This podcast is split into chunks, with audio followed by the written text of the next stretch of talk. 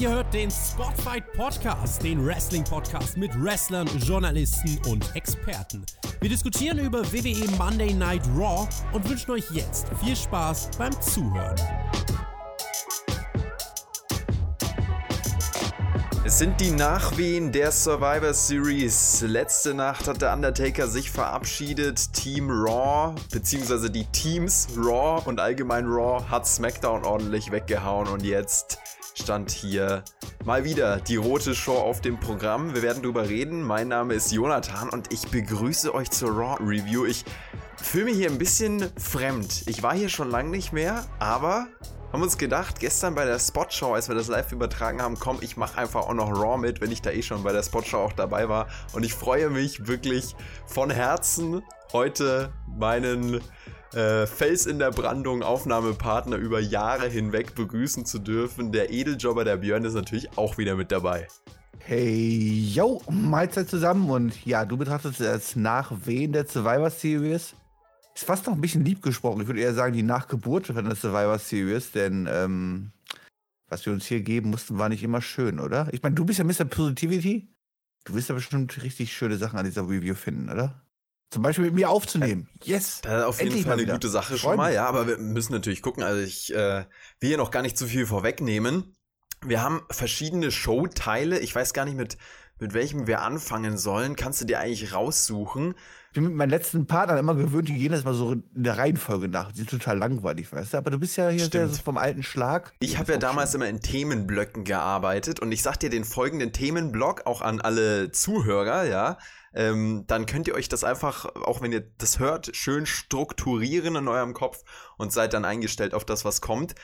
Der erste Themenblock, das ist natürlich das, was das Hauptgeschehen bei Raw aktuell ist. Es geht quasi darum, wer ist der neue Herausforderer auf die WWE Championship. Und das wurde ja direkt im Anfangssegment auch eingeläutet, als Team Raw sich gefeiert hat. Ja, die äh, ganzen Member waren damit am Start und der WWE-Offizielle, die Authority-Figur, Adam Pierce, erzählt dann, dass die alle richtig geil sind, ja, aber das hilft gar nicht, weil da kommt trotzdem Beef auf, weil sie alle WWE Champions sein wollen natürlich und schon ist in der Brand schon wieder der Konflikt vorprogrammiert. Strowman haut dann Pierce aus Wut um. Warum? Weil Pierce ihn als allerletztes genannt hat. Das war also so ein bisschen, na ja, kann man drüber streiten, ein bisschen eigenartig umgesetzt, aber dann im Endeffekt äh, ging es quasi einfach darum, dass Adam Pierce seine Ankündigung noch nicht machen kann, aber dann später gemacht hat und das Ganze in verschiedenen Matches gemündet ist, die dann auf diese Number One Contender Situation hinleiten. Dazu gleich mehr. Ich wollte dir, äh, dich erst was fragen zu Adam Pierce und dem Anfangssegment. Wie hat das hier gewirkt für dich und wie hat auch Adam Pierce in dieser Rolle hier äh, für dich äh, gewirkt? Ja, Adam Pierce ist ja so der General Manager für alle Brands jetzt mittlerweile. Ähm, er tut sich ja überall vorne quasi als Figur hinstellen und verkaufen. Was ich auch ordentlich finde. Ich habe ja immer so eine Figur ja irgendwie gefordert. Allerdings wird das nicht offiziell von der WWE ja irgendwie verkauft. Also die Rolle von Adam Pierce ist ja eigentlich kein bewusst, außer dass er auf einmal urplötzlich bei Vince McMahon hinten aufgetaucht ist und ja, seine Aufgaben übernommen hat. Ähm, oder übertragen bekommen hat, mehr oder weniger. Und äh, das ist die Rolle von Adam Pierce. Ich finde, wie er das macht, eigentlich sogar ziemlich, ziemlich gut. Ich finde nur mal, dass man ihn endlich mal definieren sollte. Genauso wie für der Survivor Series, dass er quasi für das komplette Survivor Series Card irgendwie verantwortlich war, zumindest in, in der TV-Rolle. Äh, auf beiden Brands fand ich dann doch sehr, sehr merkwürdig zu wirken. Ähm, ich finde es gut, wenn man es einfach mal Einordnet. irgendwie ja, einordnet quasi, dass man sagen kann, hey, das ist Adam Pierce, das ist sein Job, das ist seine Verantwortung, das darf er, das darf er nicht, wie auch immer. Ähm, ja, ansonsten haben wir halt hier ne, fünf Jungs gehabt, die sich darum gestritten haben, wer jetzt die tollste Burg im Sandkasten gebaut hat nach dem Motto und äh, wer die größte Schippe hat. Und so wirkte auch dieses komplette Opener-Segment, come on.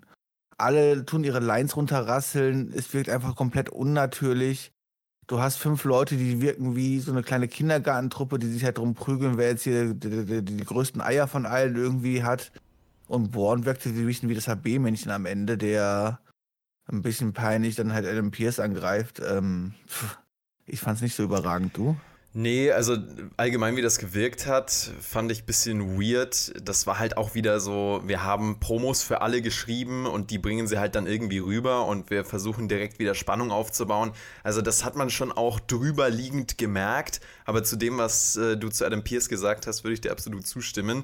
Der wirkt wie so ein Fremdkörper, aber generell ist es ja so, dass WWE gerne mit Authority-Personen arbeitet, aber diese Authority-Personen nicht klar umreißt und deswegen das häufig auch zu Missverständnissen kommt, weil überhaupt nicht klar ist, wer darf jetzt welches Match wie ansetzen, weil das wird ja teilweise auch äh, verändert und dann darf es mal ein Wrestler und dann darf es mal der General Manager und äh, das, das wechselt hin und her. Ist natürlich auch gut für die Booker, um sich da eine gewisse Freiheit behalten zu können, aber auf der anderen Seite hast du halt diese Missverständnisse dann und diese Unklarheit auch. Also ich bin da Fan von Klarheit, wo wir gerade bei Klarheit sind. Die Klarheit die hatte leider unser guter Adam Pierce im Backstage-Segment später dann nicht im Kopf zumindest. Er hat nämlich Mr. McInfart gesagt, ein ganz äh, unangenehmer Versprecher. Das hat er dann auf Twitter noch aufgegriffen gerade und hat sich entschuldigt mit einem Post seiner Bumpcard. Also hat so ein. Er hat sich allgemein öfters ja, versprochen an diesem Abend. Kann man ihm ja auch verzeihen. Ich meine, das äh, kennen wir auch sehr gut und äh, ist äh, völlig in Ordnung. Nur er hat es halt dann nochmal witzig aufgegriffen, hat quasi gesagt: Ja, ich bin so oft hier schon auf dem Ringboden gekracht. Verzeiht mir das, dass ich im Kopf ein bisschen durch bin. Und das ist ja generell auch die Wrestler-Ausrede. Also ich weiß gar nicht, wie oft ich ähm, unseren guten Teammember, auch The Mac, das schon hören habe oder sagen hören habe, dieses bin so oft auf den Kopf gefallen, ich habe so viele Bumps genommen, ja, kein Wunder, dass ich mich da verspreche und dann ist der trotzdem halt im Kopf voll an. Ja, das hat man hier bei Adam Pierce nicht so ganz gemerkt, aber das Ding ist halt, er wird auch in gewisser Weise in seiner Rolle daran gemessen, wie klar er das kommuniziert. Klarheit in der Kommunikation, das ist halt schon äh, wichtig, aber Versprecher sind ja völlig, also das gehört ja einfach dazu. Von daher überhaupt kein Ding und fand ich sympathisch, dass er das so aufgearbeitet hat. Also als jemand, der ich, der so redestark ist wie ich, finde ich natürlich absolut eine Sauerei, dass jemand, der mit Geld verdient, dann halt so eine bekannte Leistung da hinlegt, ja, und einfach sich verspricht, das geht natürlich gar nicht. Nee, Quatsch. Ähm, kann man ihn nicht übernehmen. Bei allem anderen gebe ich dir recht. Äh, es wäre schön, wenn man jetzt mal die Figur, die ich überhaupt nicht schlecht finde. Also ich mag ja diese Figur Adam Pierce und ich mag diese Figur des, dass da jemand ist, der quasi hingestellt wird als jemand, der das Sagen hat und der auch, ähm, ja, wo man einfach logische, logische Sachen mit verknüpfen kann und man weiß, okay, das und das Match wurde jetzt von dem, dem so und so aus diesem, diesem Grund Backstage quasi angesetzt. Sowas finde ich ja ziemlich gut. Ähm, so kleine Verhaspler gehören dazu. Und werde ich ihn zumindest als jemand, der vielleicht auch nicht der Allerstärkste ist, nicht, nicht, nicht übel. Das ist doch wunderbar, Björnster. Dann gehen wir bin ich nicht du bist, nett? Du bist echt ein Lieber. Das äh, bin ich auch gar nicht so von dir gewöhnt. Die Raw-Ausgabe hatte ich trotzdem nicht so hart mitgenommen, wie ich dachte. Äh, vielleicht doch. Auf jeden Fall, also man muss sagen, es ist schon wieder wie in guten alten Zeiten. Man muss aber, also ich muss auch gleich dazu sagen, das wird jetzt hier natürlich nicht zum Regelfall. Also das ist tatsächlich eine Ausnahme. Es gibt ja auch einen Grund, warum ich nicht regelmäßig hier podcaste. Aber so als Ausnahme Was? ist es mal ganz schön, Björn. Du bist mein Lieblingspodcaster. Ich muss wieder mit meiner Lieblingsnummer 2 arbeiten. Ach ich nee, glaube, es gibt on. im Team sehr, sehr viele großartige Podcaster, die vielleicht sogar äh, bessere Podcaster sind als ich. Ja, aber das mit dir macht wenigstens Spaß. Bei den anderen werde ich immer so. Und bei dir kann Dabei ich frei ich dich sein doch, und der Beyond sein, den ich möchte. Hast mich doch damals immer so so äh, zurechtgewiesen, dass ich dich immer so mobben würde und dass ich dich dass ich immer hier so fies wäre zu dir. Da wusste ich aber nicht, wie gemein die anderen also, sind. Also das ist noch schlimmer. Vielleicht müssen wir mal einen Betriebsrat gründen und eine Gewerkschaft starten, dass du als armer Lokführer hier bei Spotfight nicht so benachteiligt wirst. Fände ich gut, weil wir als Lokführer sind gewöhnt zu streiken. Darf ich, da, darf ich damit am, am Samstag anfangen mit dem Streik? Bei SmackDown das muss ich nochmal besprechen, das müssen wir intern noch ausmachen. Aber ähm, ich wollte eigentlich jetzt darauf zu sprechen kommen, was unser geliebter Adam Pierce eigentlich für eine Ankündigung machen wollte, weil das wollte er von Anfang an machen und er hat es wieder nicht gesagt und wieder nicht sagen können, weil er immer wieder unterbrochen wurde. Ganz kurz zusammengefasst, es geht einfach darum, wer ist der neue Herausforderer für die WWE Championship. Das ermitteln sie in verschiedenen Matches. Äh, drei Matches an diesem Abend. Die Gewinner treffen dann nächste Woche in einem Triple Threat aufeinander für den Contender-Spot. Das erste Match Matt Riddle gegen Sheamus. Und das war tatsächlich schon mal unterhaltsamer, als ich dachte. Ist natürlich. Was hältst du von einem Konzept? Das Konzept Ist doch wieder super Ist ja spannend, mega oder? Ist doch wieder, da hat man sich wieder storymäßig wieder was richtig Ja. überlegt, oder? Also sich die nächsten Dinge aber das sagen wir doch auch schon Jahre. Also ich wusste ganz genau, dass du das jetzt so sagst, auch in dem Wortlaut. Natürlich, wir sehen das jedes Jahr und alle drei Monate aufs Neue, dass es halt dann so eine Contender-Ermittlung gibt und ja, man könnte es auch anders machen, aber ähm, was wir hier halt gesehen haben, war dann gutes Wrestling als Folge daraus und das würde ich jetzt als positiven Punkt. Ja, geil, okay. Ja, Ey, aber du hast natürlich recht. Etwas, was wir noch nie gesehen haben in den letzten 30 Jahren äh, äh, Es- WWE-Geschichte. Das ist halt das Schöne, man hat dann eine klare Matchstruktur oder Matches-Struktur und Showstruktur. Du kannst diese drei Matches bringen und du hast direkt für alle diese drei Matches eine Grundstory oder eine Grundintention auch von den äh, Wrestlern und dann nächste Woche eben direkt auch was aufgebaut. Also das ergibt schon aus Promoter-Sicht ergibt das schon Sinn. Aus Zuschauerperspektive, der das drei, äh, alle drei, vier Monate so äh, genau so sieht und sich dann denkt, oh, jetzt haben wir es schon wieder so. Oder vielleicht ist drei, vier Monate auch äh, untertrieben. Vielleicht machen sie das auch häufiger. Ähm, variiert sicherlich, aber lange Rede, kurzer Sinn. Hey Björn, wir haben hier ein gutes Match gesehen. Aus Promoter-Sicht macht das Sinn. Ja, aus super einfach. Das ist Arbeitsverweigerung. Das ist quasi einfach okay. Ich weiß nicht, was ich Kreatives anstellen soll. Also mache ich die einfachste Lösung und bringe etwas, was ich ja auch nicht schlecht finde. Ich finde ja competitive Gedanke zu sagen, come on, wir stellen die stärksten Gegner gegeneinander und die messen aus, wer dann halt der nächste ist nach dem Motto. Finde ich ja gar nicht verkehrt, wenn man das ein, zweimal im Jahr vielleicht macht. Wenn man das als Dauerlösung sieht und das jedes Mal da so präsentiert, ist es sehr langweilig. Wir haben gerade die Survivor Series hinter uns. Es wäre so einfach gewesen, teamintern irgendwas anzufangen oder, oder, oder storytechnisch im Match was anzufangen bei den Survivor Series Matches, um darauf aufzubauen oder irgendwas. Also ich meine, und wenn es halt nur dieser Gedanke ist, okay, wer ist der, der, der, der Teammanager, der Teamchef, ja, wo sich auch mal alle hingestellt, Team-Captain, wie sie immer so schön gesagt haben, ja, wie auch in Edge gesagt hat. Wer ist das? Und derjenige ist dann auch derjenige, der dann durch den Teamsieg am Ende davon profitiert. Es wäre alles so einfach, aber nein, es wird einfach so alles dahin gerotzt und ja, jetzt machen wir einfach wieder drei Matches und die Sieger treten dann nächste Woche gegeneinander an und dann haben wir wieder zwei Wochen War gefüllt. Das ist so, ja, das ist einfach billig. Ja, sorry. hast du natürlich recht. Es ist die simple, traditionelle Lösung statt der kreativen Storyline-Lösung, aber das ist ja WWE in a nutshell quasi zusammengefasst. Und äh, gutes Wrestling war es trotzdem. Ich fand, Riddle hat hier auch wirklich einen super Job gemacht. Äh, generell, Matt Riddle, da habe ich noch gar nicht mit dir drüber geredet. Das muss ich jetzt trotzdem noch kurz machen. Der hier ja auch gewonnen hat. Ähm, vorher auch am Mikrofon eigentlich eine gute Performance abgeliefert hat. Dann im Backstage-Segment mit MVP so ein bisschen irgendeinen Scheiß erzählen musste, aber auch das auf seine Art irgendwie rüberbringen konnte.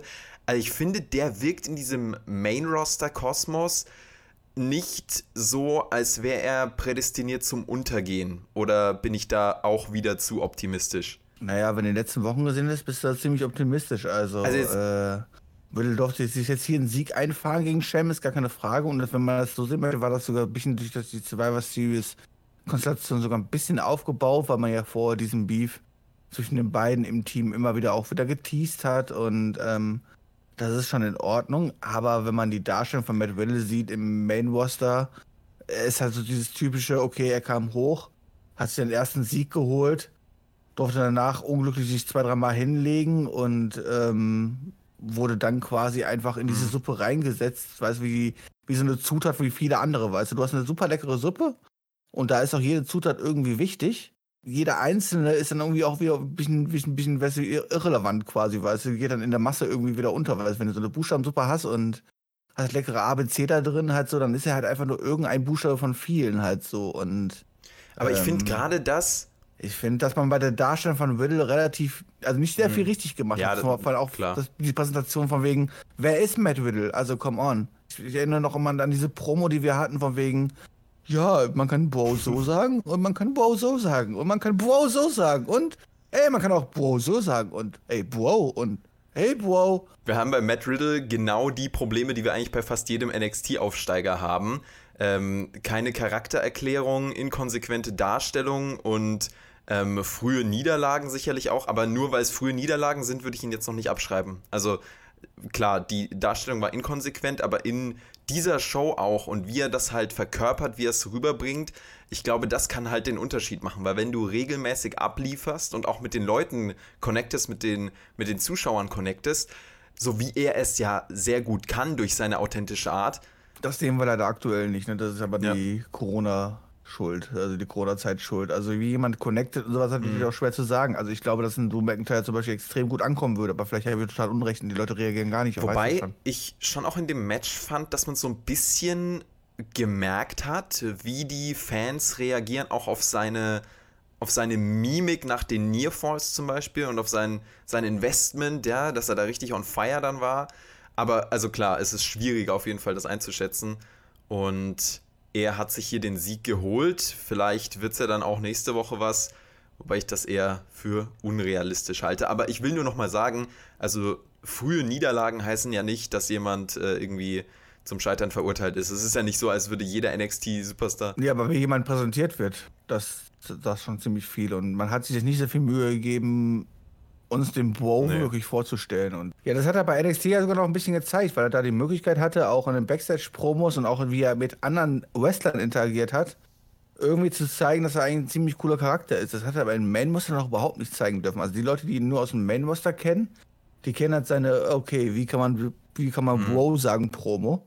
Und ansonsten kennen sie seine in, inneren Aktionen und seine, seine, seine, seine, äh, Interaktion mit den anderen Wrestlern gerade auch aus den letzten Wochen, jetzt auch zu Survivor Series, wie er mit dem Team da interagiert hat. Und das wirkte alles andere als der coole, coole Surferboy äh, äh, Backstage, der ähm, auch äh, inringmäßig überzeugen kann, sondern es wirkte halt einfach eher wie, sie, wie so, ein, ja, so ein typischer WWE hey, ich bin da und habe ein Wort charakterweise. Ich meine, wir haben ja die Show auch gerade eben geguckt, wir haben ja live geguckt beide, wir sind ja wahnsinnig. Ja, wir hängen ja morgens 5.33 Uhr. Deswegen hoffe ich, dass du dich an die Backstage-Promo erinnerst. Aber ich finde, da hat man ganz krass gesehen, also ich will jetzt auch nicht ewig über Matt Riddle reden, aber da hat man ganz krass gesehen, dass Matt Riddle einen Promoschreiber braucht, der eben nicht so eine Scheiße für ihn skriptet, um es mal äh, klar zu sagen, sondern Matt Riddle braucht auch einen Schreiber, der wirklich mit seiner Art was anfangen kann und Matt Riddle und seine Delivery so ein bisschen einschätzen kann.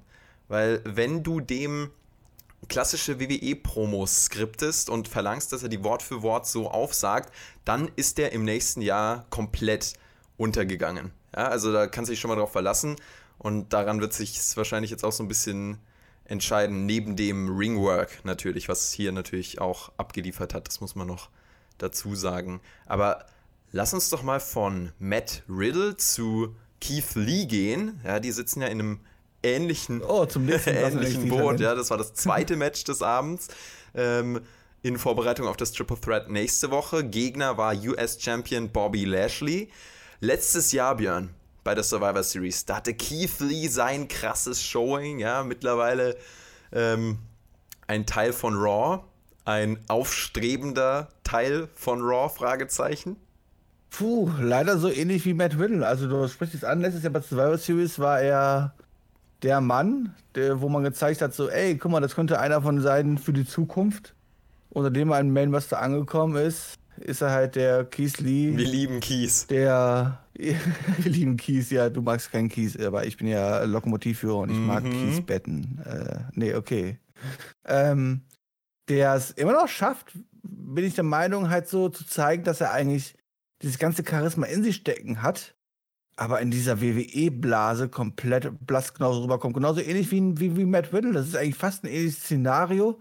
Und wenn du ihn halt seine Promos aufsagen hörst im Main-Roster, wenn er da steht, mit anderen Wrestlern interagiert, wirkt das nicht cool, sondern es wirkt einfach wie so eine Aufziehpuppe, die man quasi, weiß wo man hinten mhm. am Schwanz zieht, weiß am Arsch, da kommt der Faden raus, da ziehst du runter und dann setzt er seine seine Lines dorthin und das war es dann halt leider so ein bisschen. Und auch, was wir inringmäßig bis jetzt von Kiesli gesehen haben, ist okay, der Mann ist etwas bisschen, äh, etwas komponenter, kann aber trotzdem ein schnelles Innenwork machen, aber ansonsten so begrenzt einfach, das ist der Wahnsinn. Auch gegenüber NXT, was man einfach sieht. Ich meine, ich habe ja noch, ich kenne noch so ein Indies und ähm, bei NXT war aber weit nicht so begrenzt. Aber das, was man jetzt vom Main Roster von Keith sieht, ist einfach nur enttäuschend. Sorry, ich, das, ich, ich, ich kann da nichts groß viel Positives Ich finde nicht, dass er so uncool wirkt, wie du ihn beschreibst. Auch in dieser Raw-Ausgabe nicht.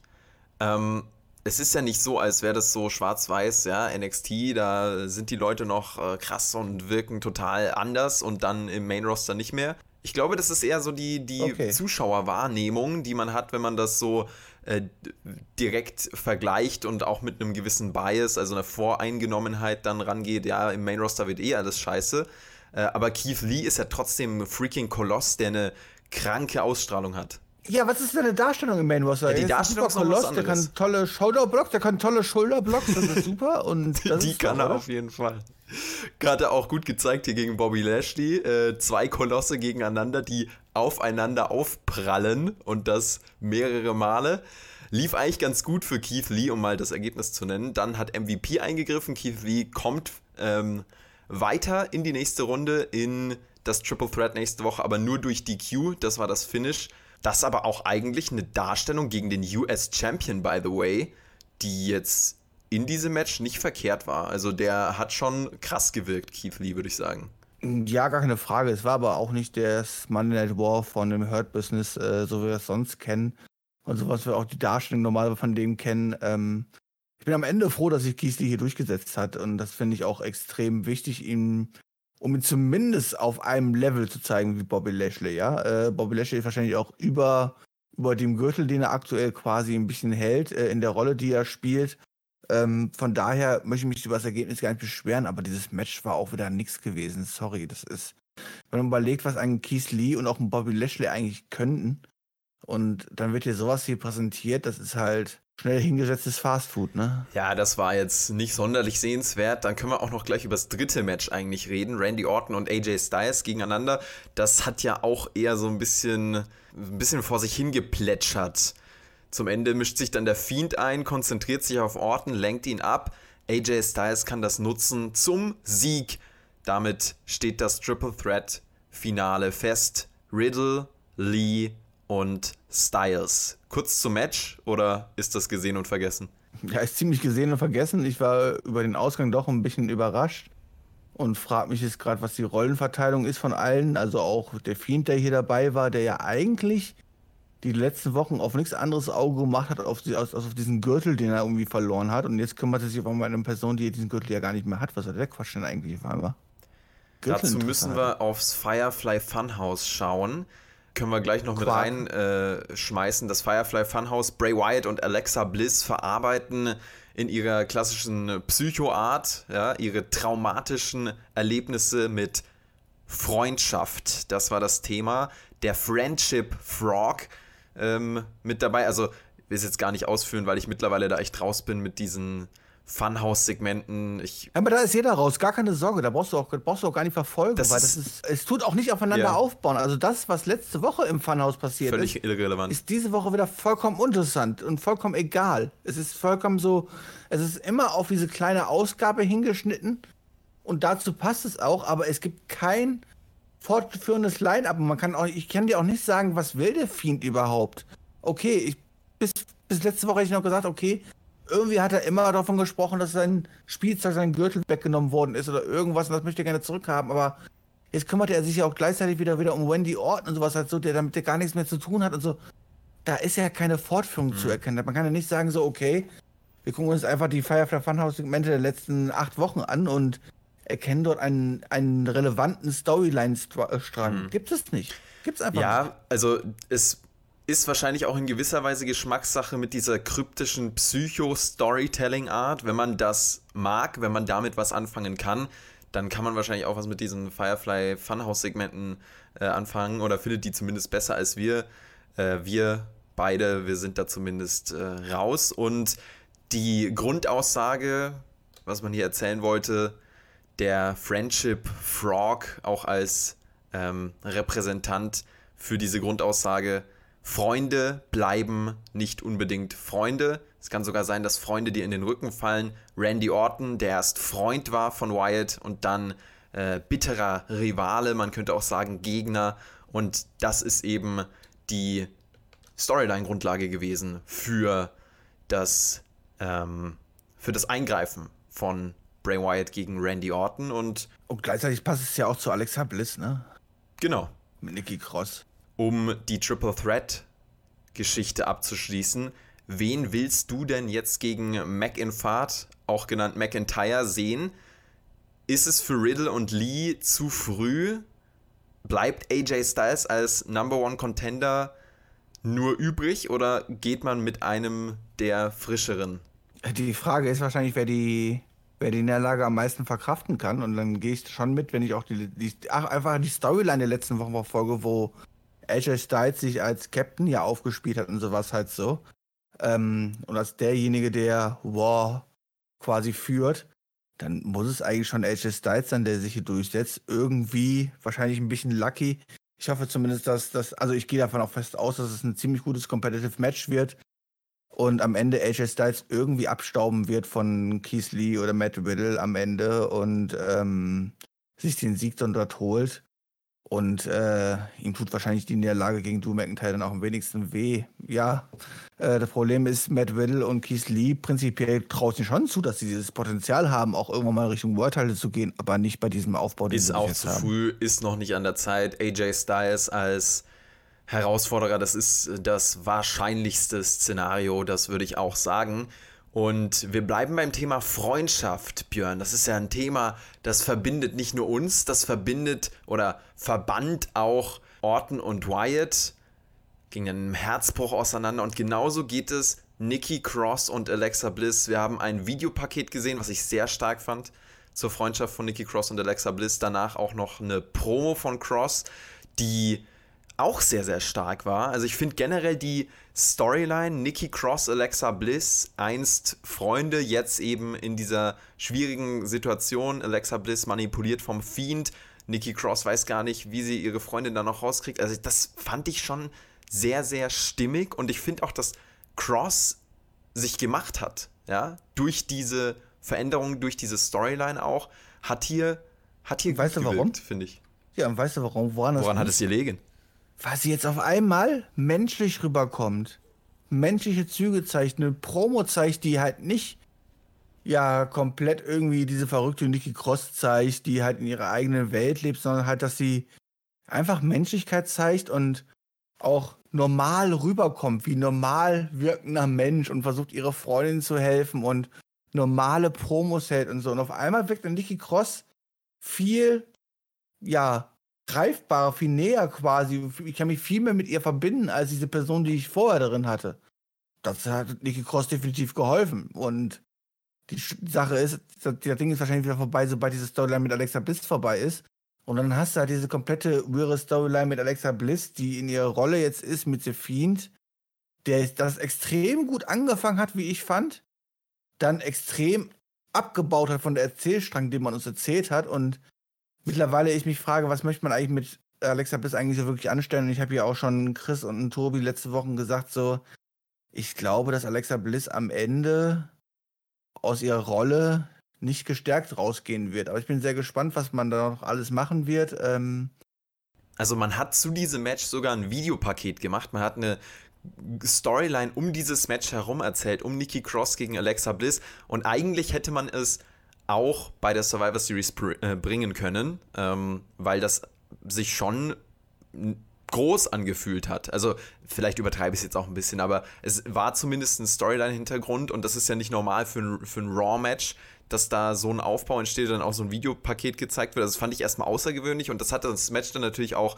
spannend gemacht, weil beide hier in einer verständlichen Situation sind, beziehungsweise vor allem Nikki Cross als Identifikationsfigur für uns als äh, Zuschauer.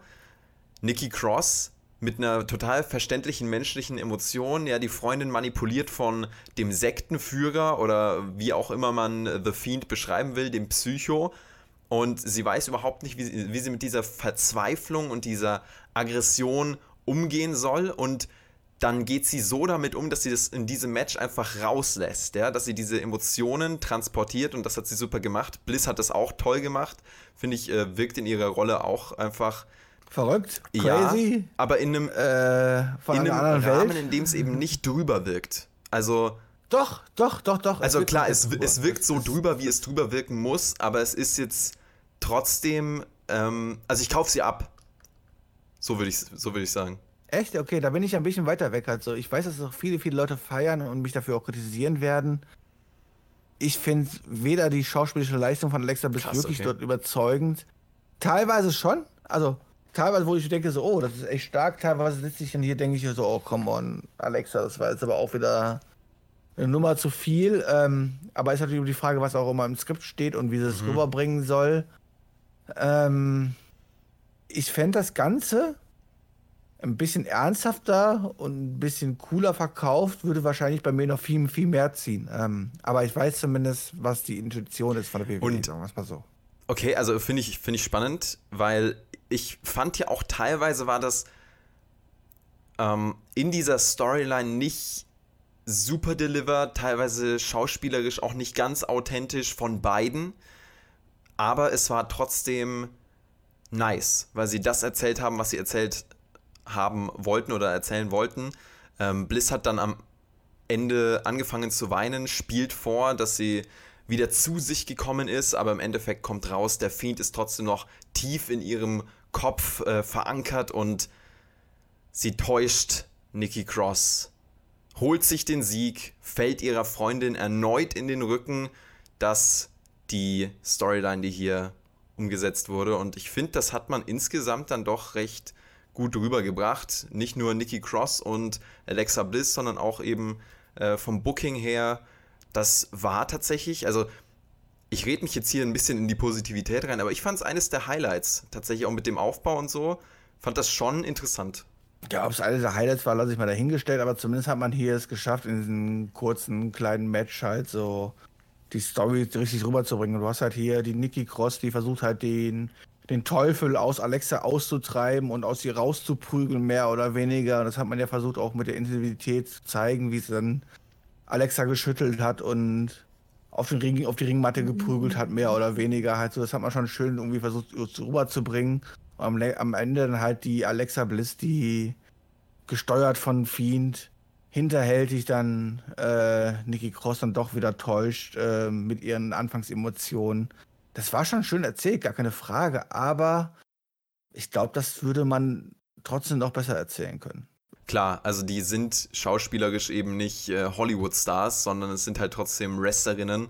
Sag das nicht. Bei uns in den Kommentaren gibt es Leute, die sagen, Alexa Bliss ist die beste Schauspielerin auf dieser Welt, die es überhaupt draußen gibt. Also da darfst du nichts Negatives sagen. Ja, sie kann ja auch Schauspielern. Sie spielt ja auch in Filmen mit und ich glaube auch, dass sie da tolles Talent hat. Aber also das kann man ja auch nicht direkt vergleichen. Ne? Also das muss man auch nochmal sagen. Nur weil du in Hollywood ein toller Star bist, siehe Batista, muss es nicht heißen, dass du in der Promo beim, beim Wrestling total deliverst, weil das vor einem Live-Publikum in so einer Situation. Siehe genau, Batista. Deswegen, deswegen habe ich Batista genannt, weil das halt eigentlich ein sehr anschauliches Beispiel war. Aber Batista ist, finde ich, so überzeugend in seinen Filmen. Ich war neulich in einem von seinen Filmen wieder äh, und das ist einfach crazy. Also es ist richtig beeindruckend zu sehen, wie der sich da reinversetzen kann in seine Rolle und die dann auch einfach verkörpert und im Wrestling nie daran das gekommen ist das liegt dann aber auch nicht an dem Charakter, das liegt auch mal daran, wie dieser Charakter halt auch von den dementsprechenden Skript dann ja. dargestellt wird. Und das liegt dann gleich natürlich auch an Alexa Bliss, wenn du halt das da hingesetzt bekommst und du hast da jemanden hinter der Kamera stehen, der sagt immer so, nee, tu das noch mehr überspielen, hau noch einen drauf, mach auch noch mehr over the top.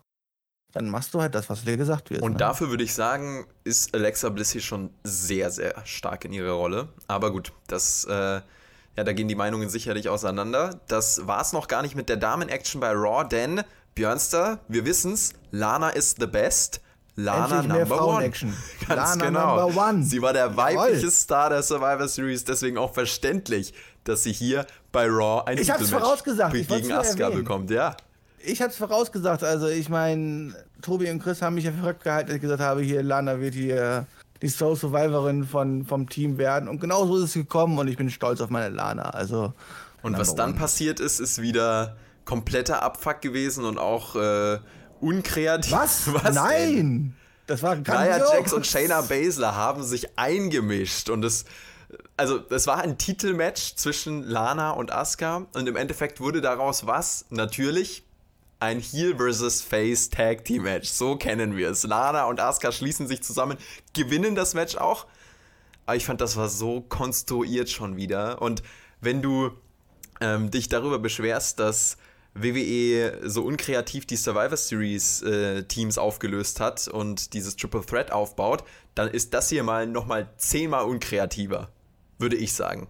Das ist korrekt, nur mit dem Unterschied, dass dann hier auch noch die allerliebsten Schauspieler irgendwie an der Seite stehen, die das dann irgendwie noch verkaufen sollen, halt so mit Lana und Nia Jax, dann hast du halt echt, dann hast du halt irgendwie verloren halt, ne? Wenn du eine scheiß Story hast und dann auch noch scheiß Schauspieler, die das verkaufen, dann ist das echt, dann bist du ja ganz unten angekommen und ja, ich habe das ja irgendwie alles ein bisschen Spaß gemeint mit Lana und Soul Survivorin und so. Ähm, was macht man jetzt mit Lana eigentlich? Bestraft man sie jetzt dafür, dass, dass Rusev oder wie heißt Miro. Äh, Miro, genau.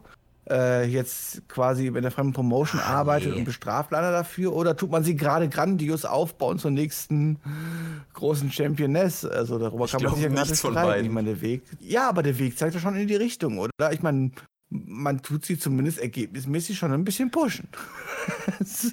Auch wenn die Darstellung vielleicht nicht die schönste ja, ist. Ja, man gibt ihr halt wieder eine Chance. Ich meine, das war bei Lana ja häufiger so. Also sie hatte ja häufig mal so Karriere-Highlights, wo sie dann auf einmal gewonnen hat, auf einmal wieder so ein Number One Contender war und so, dann wieder verloren hat das ist eine weitere Welle, die nach oben geht für Lana, aber die wird auch wieder abebben, da bin ich mir ganz sicher. Wie, bist du nicht total inbegriffen und denkst dir, boah, guck mal, diese Außenseiterin und wie sie sich dann trotzdem immer wieder durchkämpft und die passenden Ergebnisse schafft irgendwie, weil sie auch wenn sie mal das Glück dabei da hat, bist du nicht total inbegriffen? Emotional? Ich mache mir emotional viel mehr Sorgen um Nia Jax.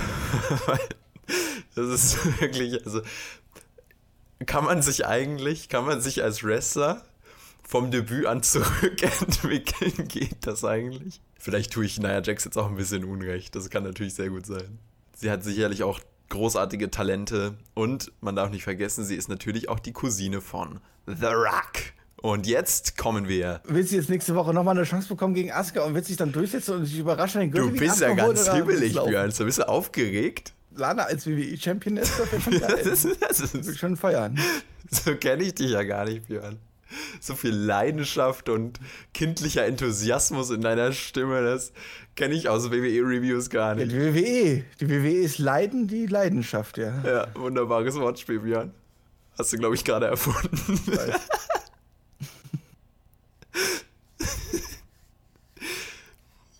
ja, was so kreativ wie die Showstruktur heute, Björn. Deine, was ich nicht vermisst habe, ist deine Mobberei. Das ist, ja, wo wir gerade naja. beim Mobbern kriegen die Leute wenigstens immer mit, was die Leute hier immer mit, was ich hier über Jahre lang mitgemacht habe, weißt du, und trotzdem noch mit aufrechtem Rückgrat hier stehe. Ja, aufrecht weißt du, ist jetzt auch relativ. Ich Mikrofon spreche. so, stopp jetzt.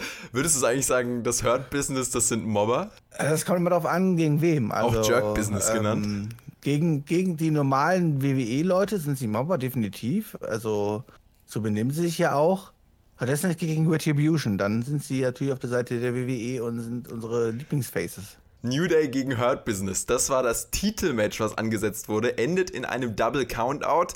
MVP provoziert New Day dann so lange, bis sie das Match neu starten. Und am Ende war es dann richtig knapp. New Day verlieren die Titel fast, aber Woods setzt sich dann mit einer Sunset Flip ähm, Roll-Up-Kombination durch und so bleiben New Day Champions. Das war was war das? Ja, was war das? Genau, erzähl. Das Sehr war, ja. simpel, aber ja. nicht schlecht gemacht. Aber, weil, ja, genau, war nicht schlecht gemacht, weil es danach New Day und Hurt Business stärker ähm, dargestellt hat, oder was? Oder? Weil es zumindest in diesem Match eine gewisse Spannung kreiert hat. Die grundlegende Story war ja auch für dieses Match, Hurt Business provoziert New Day immer wieder und New Day, die wollen eigentlich gar nicht die Titel äh, groß verteidigen, weil sie noch völlig fertig sind, aber sie können nicht anders, ihr Stolz ist verletzt und sie müssen dann trotzdem ran und sie lassen sich immer wieder ja. provozieren. Ähm, und das hat bei mir als Zuschauer dann ausgelöst, dass ich mir dachte, okay, vielleicht ist das ein Aufhänger, äh, um ihnen die Titel zu nehmen. Korrekt, ja. Und am Ende war es dann natürlich nicht so, ja, und sie haben dann trotzdem den, den positiven Payoff gehabt, aber das fand ich zumindest jetzt ein, ein positives Element, aber also Du wirst sicherlich auch Kritik äußern und dann haben wir wieder beide Seiten abgedeckt. Also ich muss zumindest mal sagen, es ist schon mal positiv. Die WWE hat es geschafft, die Storyline rüberzubringen. Ich kann dir bestätigen, genau das war die Storyline, die sie rüberbringen wollten. Die nervigen Hurt Business, die immer wieder ihre mhm. Chancen einfordern. Okay, aber ist es an der Zeit, aktuell New Day irgendwie extrem over darzustellen oder wäre es mal schön, jetzt auch mal wirklich äh, Competitors auf Augenhöhe darzustellen? Denn was man auch hier in diesem Match gezeigt hat, war, mhm. war genau diese gleiche Storyline halt so, ne? Ich meine, wir bekommen halt dieses Fuck-Finish. Ich meine, Chris wäre absolut stolz auf dieses Finish gewesen, da bin ich mir ziemlich sicher und hätte es hier bestimmt groß gelobt. Ähm, Im ersten Teil des Matches, was natürlich nur zum Match weiter aufbauen sollte.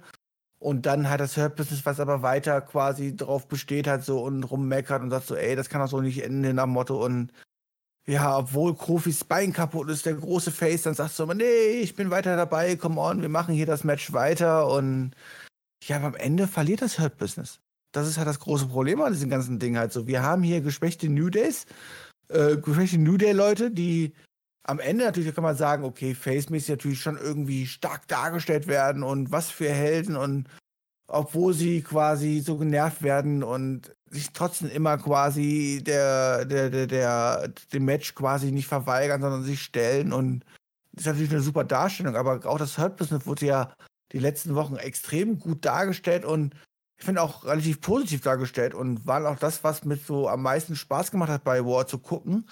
Und jetzt kommen die hier quasi in so eine Rolle rein, wo sie ein bisschen, ja, wieder doch wie die trotteligen Heats wirken. Und ähm, das hat mir am Ende nicht so gefallen. Und deswegen sage ich am Ende so, Nude hätte den Sieg jetzt nicht jetzt unbedingt groß gebraucht.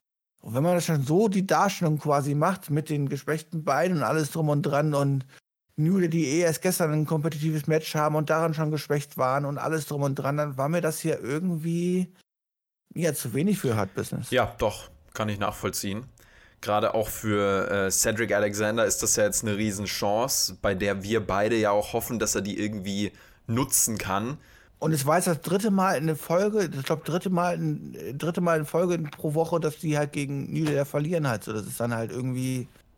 Sieht halt ja, doof aus, doch. weißt du? Das kann ich schon nachvollziehen.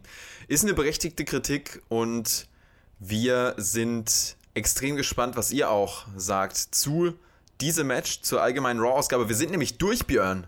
Wir haben das schön themenblockmäßig durchgesprochen, so wie wir es kennen. Ja, das ist korrekt, weißt du, sonst mache ich das immer so in Reihenfolge, weißt du, das habe ich noch irgendwie auf dem Main, aber die ja. haben wir ja schon besprochen. Also das ist das, das ist, das ja, ich finde das so ne? angenehm in Themenblöcken. Ganz aber effektiv waren es ja so drei, waren ja drei oder vier Blöcke, ja. die wir jetzt quasi besprochen haben. In vier Stunden Wrestling. Ich meine, ich war jetzt weder bei der Survivor Series wie wieder, äh, äh, wie wieder dabei, da warst du jetzt auch nicht dabei, aber du wirst wahrscheinlich das ja auch schon wie ein bisschen verfolgt haben. Klar, Und ich habe es reviewed. Wir hatten, gestern diese, wir hatten gestern die Survivor Series. Wurde darüber ein Wort Wort, verloren. Du hast es in deiner sarkastischen Review angesprochen. Wurde irgendwie das Ergebnis mal angesprochen? Hat das jetzt irgendeinen Einfluss gehabt, dass wir diese Survivor Series hatten? Nochmals auf diese Show direkt danach hat es irgendeinen Einfluss gehabt. Effektiv groß, ja. Und es wurde alles weiterhin so verwaltet. Und das, was uns jetzt für in Ausschau gestellt worden ist, ist halt ein Bray White, der halt weiter sinnlos seine Firefly Thunder Segmente macht und keine richtige, kein richtiges Ziel irgendwie hat, weil er jetzt auch diesen Titel aus den Augen verloren hat. Und wir haben ein Number One Contender geschehen zwischen fünf Leuten, wo halt einfach irgendwelche Qualifying-Matches runtergerasselt werden. Das war alles. Das ist alles, was uns aktuell in diesen drei Stunden, in drei Stunden erzählt worden ist. Da kann es mir doch keiner erzählen, dass das irgendwie wie ein, Auszahlen, äh, ein ausreichender Erzählstrang ist, wo man sich mit zufriedenstellt und sagt, okay, das war eine ordentliche War-Ausgabe, das war eine ordentliche Ausgabe nach einer Survivor Series. Nix war das. Sorry, das ist einfach viel zu wenig. Ich sag, Survivor Series war gar kein Thema mehr. Alles, was da quasi gestern passiert ist, war vollkommen irrelevant. Es ist vollkommen egal gewesen. da muss man sich auch mal als Zuschauer vorstellen. Du guckst dir eine Nacht vorher die Survivor Series an, wo es darum geht. Oh, große Brand, wer sind die Besseren? Keine Ahnung, was über Vier Wochen lang wird uns das aufgebaut und wer ist besser, Wow oder SmackDown? Dann passiert dieses und dann wird über das Ergebnis gar kein Wort verloren. Das ist einfach traurig. Das ist einfach nur Verarschung. Und das ist Tradition. Du hast es angesprochen. Ich habe es ja und schon predicted in der, in der Sarkasmus-Review und im Endeffekt ist es wirklich so gekommen, weil es halt auch die letzten Jahre so war. Also da muss man auch kein Prophet sein. Was? Letztes Jahr ist sie hat riesen raus groß profitiert, über ein ganzes Jahr hinweg. Es ist einfach, also das ist tatsächlich schade, weil die. Also es fehlt halt generell bei WWE, das ist ja so ein Grundproblem, was wir häufiger ansprechen, es fehlt die große Richtung und auch das Ineinanderflechten der verschiedenen Events und der, der Storylines, die flüssigen Übergänge, all das, das haben wir auch hier bei Raw wieder gesehen, dass das fehlt. Und das ähm, fließende Übergänge und das große, im Ganze, äh, große Ganze im Blick zu halten, Langzeit ähm, Umsetzung von Storylines, Fäden, äh, Langzeitaufbau, dass das einen Unterschied machen kann, ist ja kein Geheimnis. Und wir wünschen es uns halt sehr. Bei dieser Raw-Ausgabe haben wir das häufig vermisst. Was wir vermisst haben, war ein großes Highlight. Ohne Highlight, würde ich sagen, ging diese Raw-Ausgabe zu Ende. Alexa Bliss und Nikki Cross, kann man jetzt sagen, war zumindest Storytelling-mäßig, Storyline, ja, war doch ansprechend. Die einzigste Storyline, die es gibt. Das ist die einzigste Storyline, wo man wirklich das Wort Storyline irgendwie in den Mund nehmen kann, wo man sagen kann, da ist jetzt etwas über mehrere Wochen aufgebauter Erzählstrang, der jetzt fortgeführt wird. Das ist das Einzige, das musst du dir mal vorstellen. Alexa Bliss gegen Nikki Cross ist das Einzige, was du irgendwie Storytelling-mäßig zu erzählen hast? Eine Raw ohne Highlight, so kann man es eigentlich zusammenfassen. Und ein Aufbau natürlich dann auf die nächste Woche. Nächste Woche kannst du dann das Triple Threat Match besprechen. Dein Tipp AJ Styles. Schauen wir mal, wer da gegen Drew McIntyre antreten wird. Björn, jetzt sind wir durch mit Raw und machen da einen Haken dran, oder? Ja, mach mal dann einen Haken dran. Können wir mal kurz erklären, was das mit Retribution noch war? Gibt es die noch oder? Ja, aber man hat sich ja, man, hat sich ja, man durfte sich ja ewig hier nicht hören, weißt du? Deswegen möchte ich aber deine ehrliche Meinung haben. Hat man mit Retribution irgendwas, sagt man irgendwas richtig gemacht? Also, so wie ich das wahrgenommen habe, war es ein Versuch, ein neues Stable zu etablieren. Und dann hat man aber relativ schnell die Lust dran verloren. Man hat relativ schnell gemerkt, diesen Crap. und dann war es ja auch eine Lachnummer im Backstage-Bereich. Und also da war dann eigentlich klar, dass es zum Scheitern verurteilt. Ja, das war einfach ein schwerer Start. Und dann ist es aber auch okay, finde ich, dass WWE sagt, ja, das, das führen wir nicht, führen wir nicht in die große Shield 2.0 Ausführung, sondern wir lassen es fallen. Ja, aber wäre es nicht dann richtig gewesen? Wäre es dann nicht richtig gewesen, denen auch irgendwie so eine kleine Storyline zu geben und Survivor Series und die dann da komplett fortzuführen, damit sie dann quasi, wenn man von der WWE verschwinden und von WWE quasi vom WWE-Kader ver ver versquashed werden und was auch immer. Und man erzählt darum eine kleine Story und dann sind die halt wieder weg und dann hat man das wenigstens zum Abschluss gebracht. Als sie jetzt einfach jetzt so irgendwie hinten und hinter uns fallen mhm. zu lassen und ich glaube, wir werden natürlich, natürlich noch, noch mal erwähnt bekommen, aber ich glaube, man wird sie jetzt langfristig über ein, zwei Morde und dann komplett vergessen geraten. Und, und das ist ja auch weg. okay, oder? Also ich werde ich werd sie nicht vermissen, weil das war einfach nichts. Das ist mhm. einfach komplett nach hinten losgegangen und das gehört halt ja, zum Wrestling auch dazu, muss man sagen, dass Projekte und Vorhaben und Charaktere zum Scheitern verurteilt sind, beziehungsweise einfach scheitern und man dann weitergehen muss. So wie Raw Underground? Raw Underground. So wie Raw Underground.